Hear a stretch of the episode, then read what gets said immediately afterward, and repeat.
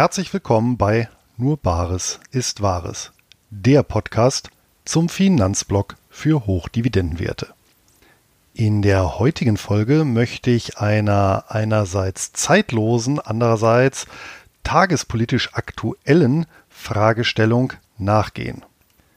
Nämlich kann sich der Staat am Inflationsschopf aus dem Schuldensumpf selber herausziehen, sprich ist eine Entschuldung und damit Sanierung der öffentlichen Haushalte durch eine Inflationspolitik möglich.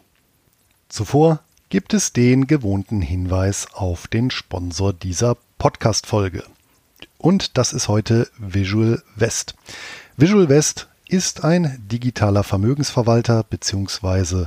Robo-Advisor, über den du dein Geld in breit gestreute Portfolios aus ETFs oder nachhaltige Investmentfonds anlegen kannst.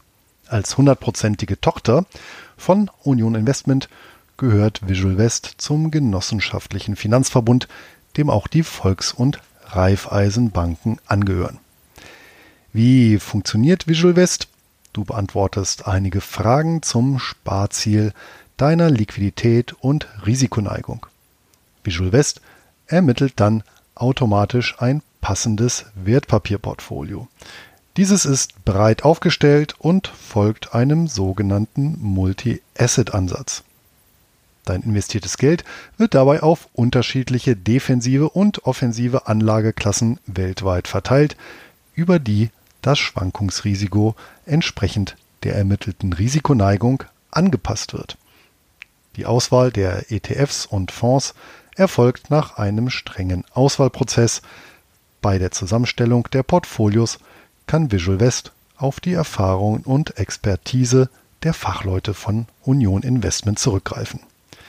Nach der Investition kannst du dich entspannt zurücklehnen, denn deine Geldanlage behält der Robo-Advisor für dich im Blick und passt sie bei Bedarf automatisch an. Visual West war übrigens auch der erste Robo-Advisor, der nachhaltige Portfolios im Angebot hatte. Bei den nachhaltigen Portfolios werden zusätzlich zu den klassischen Kriterien wie Rendite, Risiko und Liquidität auch soziale, ökologische und ethische Aspekte berücksichtigt. Starten kannst du bei Visual West ab 500 Euro Einmalanlage oder einem Sparbetrag von 25 Euro monatlich und Selbstverständlich kannst du jederzeit Ein- oder Auszahlungen vornehmen bzw. die Raten erhöhen, verringern oder aussetzen. Ich selbst nutze übrigens das Junior Depot von Visual West, um für meine Kinder auf deren Namen Vermögen aufzubauen, über das sie beim Start in das Erwachsenendasein verfügen können.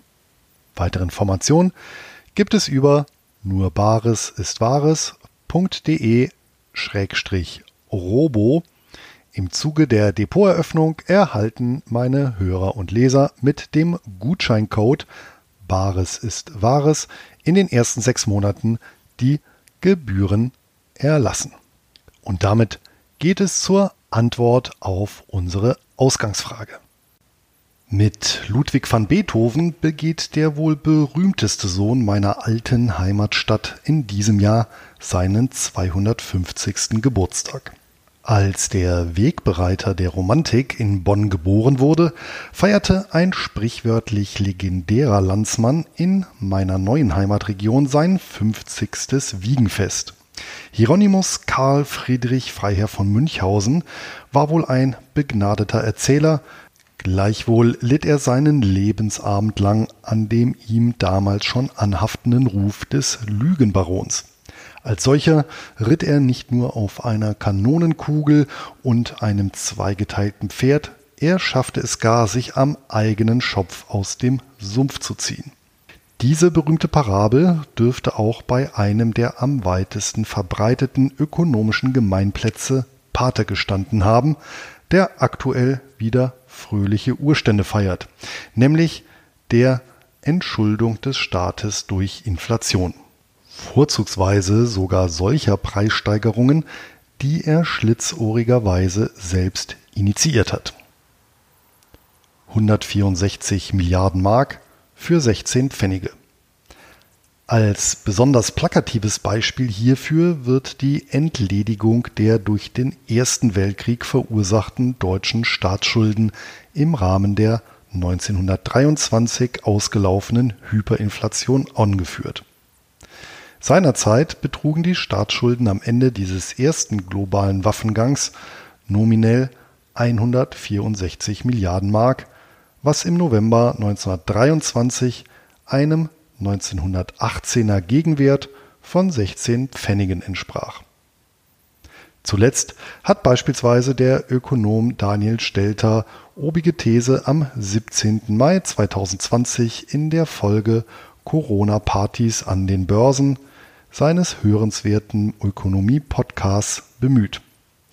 Verbunden mit dieser Auffassung ist die Befürchtung, der Staat würde sich auf diese Weise seiner Schuldenlast ebenso geräuschlos wie widerstandsarm auf Kosten der Bürger entledigen. Die gute Nachricht, der erste Teil der Befürchtung ist unbegründet. Die schlechte Nachricht, der zweite Teil ist es nicht. Am Ende werden immer die Bürger rasiert. In diesem Beitrag möchte ich darlegen, dass eine Inflationspolitik die öffentliche Verschuldung gerade nicht zu entschärfen vermag, sondern vielmehr als deren eigentliche Ursache angesehen werden muss. Dazu soll zunächst anhand der verfügbaren empirischen Daten für die Bundesrepublik Deutschland die Hypothese von der Entschuldung durch Inflation widerlegt werden, bevor die hier vertretene Gegenthese auf Basis der geldpolitischen Rahmenbedingungen skizziert wird. Zuletzt gilt es aufzuzeigen, dass die tatsächlich periodisch zu beobachtenden staatlichen Entschuldungsprozesse auf ganz andere Art und Weise ausgeführt werden. Das Jahrzehnt der Inflation. Zwischen 1970 und 1979 betrug die Inflationsrate in der Bundesrepublik Deutschland den Zahlen der Deutschen Bundesbank folgend 60,7 Prozent und markiert damit in ihrer Geschichte den bisherigen Höchststand einer Dekade. Analog dazu stieg die sogenannte Geldmenge M3 um 106,7 Prozent, ebenfalls der historische Spitzenwert. Die Geldmenge M3 umfasst neben Bargeld und Sichteinlagen, also den Guthaben auf Girokonten, Spar- und Termineinlagen sowie Geldmarktpapiere und Bankschuldverschreibungen mit einer Laufzeit von bis zu zwei Jahren. Die Größe spiegelt damit die kurzfristig verfügbare Liquidität in einem Währungsraum wider. Wie entwickelte sich in diesem Zusammenhang die Verschuldung der öffentlichen Hand? Gemessen in Prozent des Bruttoinlandsprodukts verzeichnete sie im oben genannten Zeitraum einen Zuwachs von 43,3 Prozent, was der zweithöchsten Steigerungsrate in einem Jahrzehnt entspricht. Der höchste Zuwachs mit über 47 Prozent erfolgte bedingt durch die deutsche Wiedervereinigung in den 1990er Jahren. Ohne diesen historisch außergewöhnlichen Einflussfaktor wäre die Zunahme der Verschuldung deutlich geringer als in den 1970er Jahren ausgefallen. Dieser beispielhafte Befund lässt sich verallgemeinern und auf alle Staaten mit einer konventionellen Geldwirtschaft übertragen. Steigende Inflationsraten gehen tendenziell einher mit einer steigenden Geldmenge sowie steigender absoluter und relativer Verschuldung. Es existiert durchaus ein Zusammenhang zwischen Inflation und Staatsverschuldung, allerdings mit genau dem umgekehrten Vorzeichen, als es die Inflationsentschuldungsthese erfordern würde. Die konventionelle Geldwirtschaft. Stand April 2020 umfasst der Internationale Währungsfonds IWF 189 Mitgliedstaaten und damit faktisch die gesamte Geldwelt. Alle Mitglieder unterwerfen sich qua Mitgliedschaft einem monetären Ordnungsrahmen, der sich aus den verbindlichen Statuten der UN-Sonderorganisation ableitet. Seit der Neufassung des IWF-Systems, die am 1. April 1978 in Kraft trat, schreiben diese Statuten ein zweistufiges Banksystem einschließlich Zentralbankmonopol gepaart mit einem stoffwertlosen, also nicht goldgedeckten gesetzlichen Zahlungsmittel vor. Genau diese beiden Merkmale kennzeichnen die heute global dominierenden konventionellen Geldwirtschaften. In einem solchen monetären System wird Geld fast ausschließlich dadurch geschaffen, dass eine Person oder Organisation eine Sicherheit in Form eines Schuldtitels, zum Beispiel eine Anleihe, ein Wechsel oder eine Schuldverschreibung über den Umweg der Geschäftsbanken bei der Zentralbank gegen Ausgabe von Liquidität diskontieren oder aufkaufen lässt. Der Diskont, also der Abschlag auf den Nennwert der eingereichten Sicherheit, erfolgt auf Basis der Leitzinsen und hat zur Folge, dass der Schuldner eine geringere Summe erhält, als er der Zentralbank schuldet. Die Qualitätsanforderungen an den jeweiligen Schuldtitel hängen von der Satzung der entsprechenden Zentralbank ab. Im Zuge des Shutdown-Crashs haben die Zentralbanksysteme rund um den Globus die Qualitätsanforderungen aufgeweicht. So akzeptiert das Federal Reserve System Fed seit März 2020 erstmals sogenannte Ramsch-Anleihen als Sicherheit. Die Europäische Zentralbank folgte exakt einen Monat später. Üblicherweise muss dieser Schuldtitel nach Ablauf der vertraglich bestimmten Zeit durch den Einreicher zum vollen Nennwert ausgelöst werden. Er muss also mehr Geld an die Zentralbank zurückführen, als diese seinerzeit in den Verkehr gebracht hat. Das wiederum erfordert gesamtwirtschaftlich betrachtet laufend neue Liquiditätsschöpfung und damit Schuldner was der konventionellen Geldwirtschaft einen Kettenbriefcharakter auf niedrigem Niveau, eben dem Zinsniveau, verleiht. Aus dem Grund ist ein großflächiges Reißen der Gläubiger-Schuldner-Beziehungen, wie beispielsweise in der Weltfinanzkrise, auch so systemkritisch. Dieser Prozess gilt selbstredend auch für Schuldtitel der öffentlichen Hand. Da in jeder konventionellen Geldwirtschaft nach den Prinzipien ordnungsgemäßer Buchführung bilanziert wird, ist es öffentlichen Institutionen nicht möglich, sich via Druckerpresse direkt zu bedienen. Hierzu ist als Gegenbuchung immer erst die Einreichung einer Verbindlichkeit erforderlich. Bei politisch relativ unabhängigen Zentralbanksystemen ist die Einreichung von Titeln öffentlicher Emittenten bei der Zentralbank nicht bzw. nur beschränkt zulässig. Das heißt, der Staat muss sich in diesem Fall über Dritte bzw. den Kapitalmarkt finanzieren. Selbst das Deutsche Reich, sowohl unter dem Kaiser während des Ersten als auch unter dem größten Feldherrn aller Zeiten während des Zweiten Weltkriegs, finanzierten sich bilanztechnisch makellos durch Einreichung öffentlicher Schuldtitel bei der Reichsbank. Die nationalsozialistische Regierung veranlasste hierzu sogar die Gründung der Metallurgischen Forschungsgesellschaft MBH sowie die Deutsche Gesellschaft für öffentliche Arbeiten. Die später kurz MEFO und Öfferwechsel genannten Papiere der beiden Gesellschaften waren klassische staatliche Instrumente zur Vorfinanzierung von Rüstungsausgaben bzw. Arbeitsbeschaffungsmaßnahmen. Als geradezu beherrschendes Element der konventionellen Geldwirtschaft kristallisieren sich damit die bilanztechnische Spiegelung zwischen dem Aktivpostengeld als Zahlungsmittel einerseits und der Schuld als Passivposten andererseits heraus zwei unterschiedliche Schuldnerkategorien. Ein wie auch immer definiertes Preisniveau spiegelt letztendlich das in gesetzlich monopolisierten Geldeinheiten ausgedrückte Angebots- zu Nachfrageverhältnis in einem Währungsraum wider. Die Ausstattung mit eben diesen Geldeinheiten wird dabei von der Bereitschaft und dem Willen der Wirtschaftsteilnehmer bestimmt, mittels eines Schuldverhältnisses Liquidität bzw. Geld zu schöpfen. Inflationäre Phänomene finden ihre Ursache damit in der Liquiditätsausweitung auf Basis zusätzlicher Verschuldung, ohne dass dieser mittelfristig eine entsprechende bzw. erwartete Ausweitung des Leistungsangebotes folgt.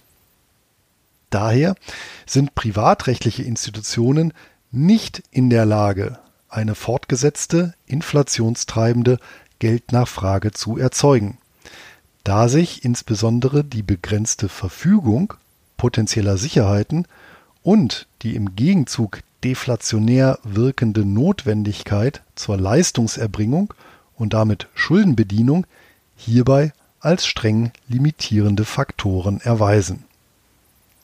Die privat vorhandenen und mobilisierbaren Sicherheiten können daher zur Erklärung dauerhaft hoher, breit angelegter Preissteigerungsraten im Gegensatz zur Manie als kurzfristige und relativ rasch implodierende Erscheinung nicht herangezogen werden. Hierzu bedarf es vielmehr eines Schuldners, für den diese begrenzenden Faktoren gerade keine Geltung besitzen, der also dank nahezu unbegrenzter Sicherheiten kein Ausfallrisiko birgt und selbst auch keine Leistung erbringen muss und daher uneingeschränkt kreditwürdig ist. Dies kann dem Charakter nach nur eine öffentlich-rechtliche Institution sein, welche aufgrund ihres Monopols die zur Schuldenbedienung notwendigen Mittel jederzeit mit Gewalt zu beschaffen in der Lage ist und deshalb selbst auch nicht dem Leistungszwang unterliegt. Genau dies spiegelt ja gerade die hervorragenden Ratings der meisten öffentlich-rechtlichen Schuldner wider.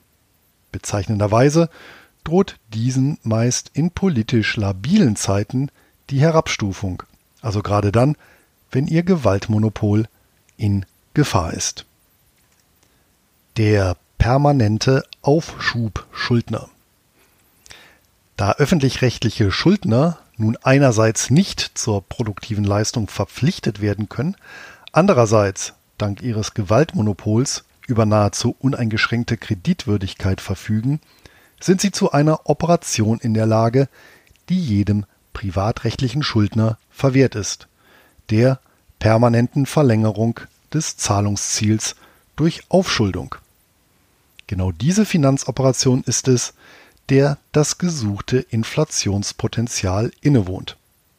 Allerdings kann die über Aufschuldung erzeugte Preisinflation, analog dem Versuch Münchhausens, sich am Zopf aus dem Sumpf zu ziehen, systemnotwendig niemals hoch genug sein, um den ihr zugrunde liegenden Schuldenbestand zu entwerten, auf dem die Geldmengenausweitung ja gerade basiert. Im Ergebnis resultiert bestenfalls eine gleichbleibende Relation der Schulden zum Bruttoinlandsprodukt auf höherem nominellen Niveau. Doch auch diese Kennziffer wird sich im Zeitablauf aufgrund überproportional dynamischer Ausgabensteigerungen verschlechtern. Denn da sich die in Geldfragen besonders sensible Masse der Wirtschaftsteilnehmer ungern übervorteilen lässt, wird sie die inflationäre Entwicklung vorwegzunehmen versuchen, was sich besonders in zwei Preiskategorien niederschlägt, in den Löhnen und Zinsen. Und folglich erklomm auch diese beiden Größen, bezogen auf die Bundesrepublik Deutschland, in den 1970er Jahren nie wieder erreichte Spitzenwerte. Die Schlussfolgerung lautet daher, das Ende einer inflationären Periode markiert auch immer einen Höchststand öffentlicher Verschuldung, und zwar relativ wie absolut. Im Jahr 1923 basierten die 524 Trillionen Mark Bargeldumlauf fast ausschließlich auf von der Reichsbank diskontierten Schatzanweisungen des Staates. Zwischen 1933 und 1945 stieg die Verschuldung um ca. 3120 Prozent. Die öffentlichen Haushalte waren vor den dann folgenden Währungsreformen jeweils in Höhe des mehrfachen Bruttoinlandsprodukts verschuldet und nicht etwa schuldenfrei.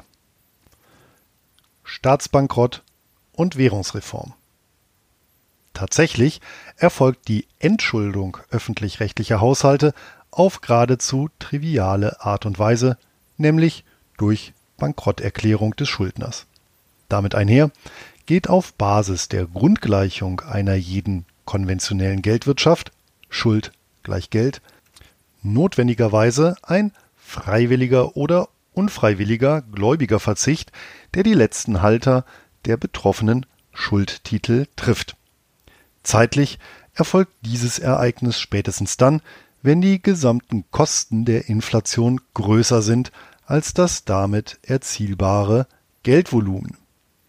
So reichte beispielsweise der permanent fallende Geldwert am Ende des Jahres 1923 nicht mehr aus, um die Produktionskosten der über 30 Papierfabriken und mehr als 130 Druckereien mit ihren Zehntausenden Beschäftigten aufzufangen, was einer faktischen Annahmeverweigerung gleichkam. Meist dominiert dann bereits eine umfangreiche Währungskrise mit den entsprechenden und bekannten Nebeneffekten. Parallelwährungen, Schwarzmärkte, Selbstversorgung etc. Im Unterschied zu einer Privatinsolvenz sind die Folgen allerdings ungleich dramatischer, daran ändert auch die euphemistische Umschreibung der nun folgenden Konkursverwaltung als Währungsreform nichts. Insbesondere zwei Personengruppen sind es, denen durch diesen Strukturbruch ein Opfer abgerungen wird, den Letztbesitzern der Untergegangenen sowie den Erstbereitstellern der im Entstehen begriffenen Währung. Erstere müssen, wie im Konkurs üblich, Teil- bzw. Vollabschreibungen ihrer Geldwerte vornehmen, da die Streichung von Schulden im Bankrott im Rahmen der doppelten Buchführung logischerweise mit der Streichung von Forderungen in gleicher Höhe einhergeht. Sie verlieren als Inhaber von Geld, Geldforderungen und in geldnominierten Schuldverschreibungen und Verträgen den öffentlich verfügten Anteilswert ihrer Anlagen. Zweitere sind jene, die ebenfalls per öffentlichem Dekret mit einem Teil ihres Privateigentums die Basis für die neue Währung legen müssen.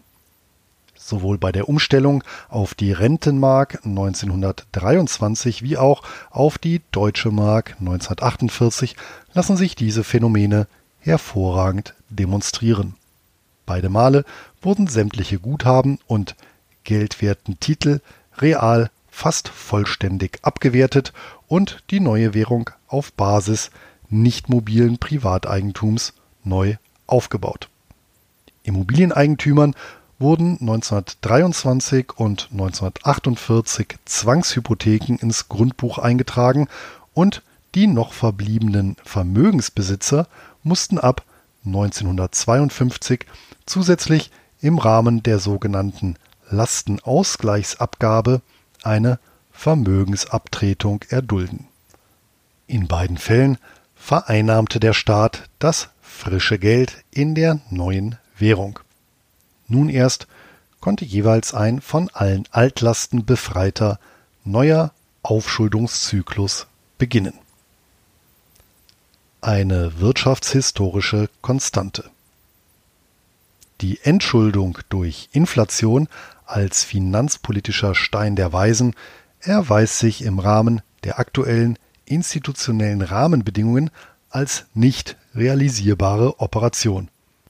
Theorie und Praxis belegen vielmehr das genaue Gegenteil.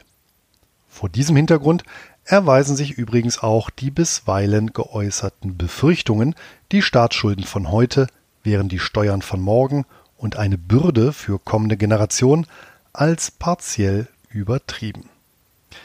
Völlig unabhängig von der konkreten inhaltlichen Ausgestaltung der gesellschaftlichen Ordnung lassen sich zyklische Staatskonkurse seit der Antike als wirtschaftshistorische Konstante der Menschheitsgeschichte identifizieren. Ein Treiber dürfte in der herrschaftsbedingten Notwendigkeit zur Umverteilung liegen, wobei die Anreizstruktur für alle Regierungsformen bei Vorlage konkurrierender Interessen im Zweifel den Weg des geringsten Widerstandes zu gehen gebietet. Dies bedeutet, da konkurrierende Interessen direkt oder indirekt immer ökonomischer Natur sind, die Alternativen Steuererhöhungen oder Streichung von Besitzständen zugunsten der Aufschuldungsoption fallen zu lassen. An deren Ende stand bisher stets die zeitlose Erkenntnis des Bankiers Karl Fürstenberg. Zitat Wenn der Staat pleite macht, geht natürlich nicht der Staat pleite, sondern der Bürger. Zitat Ende.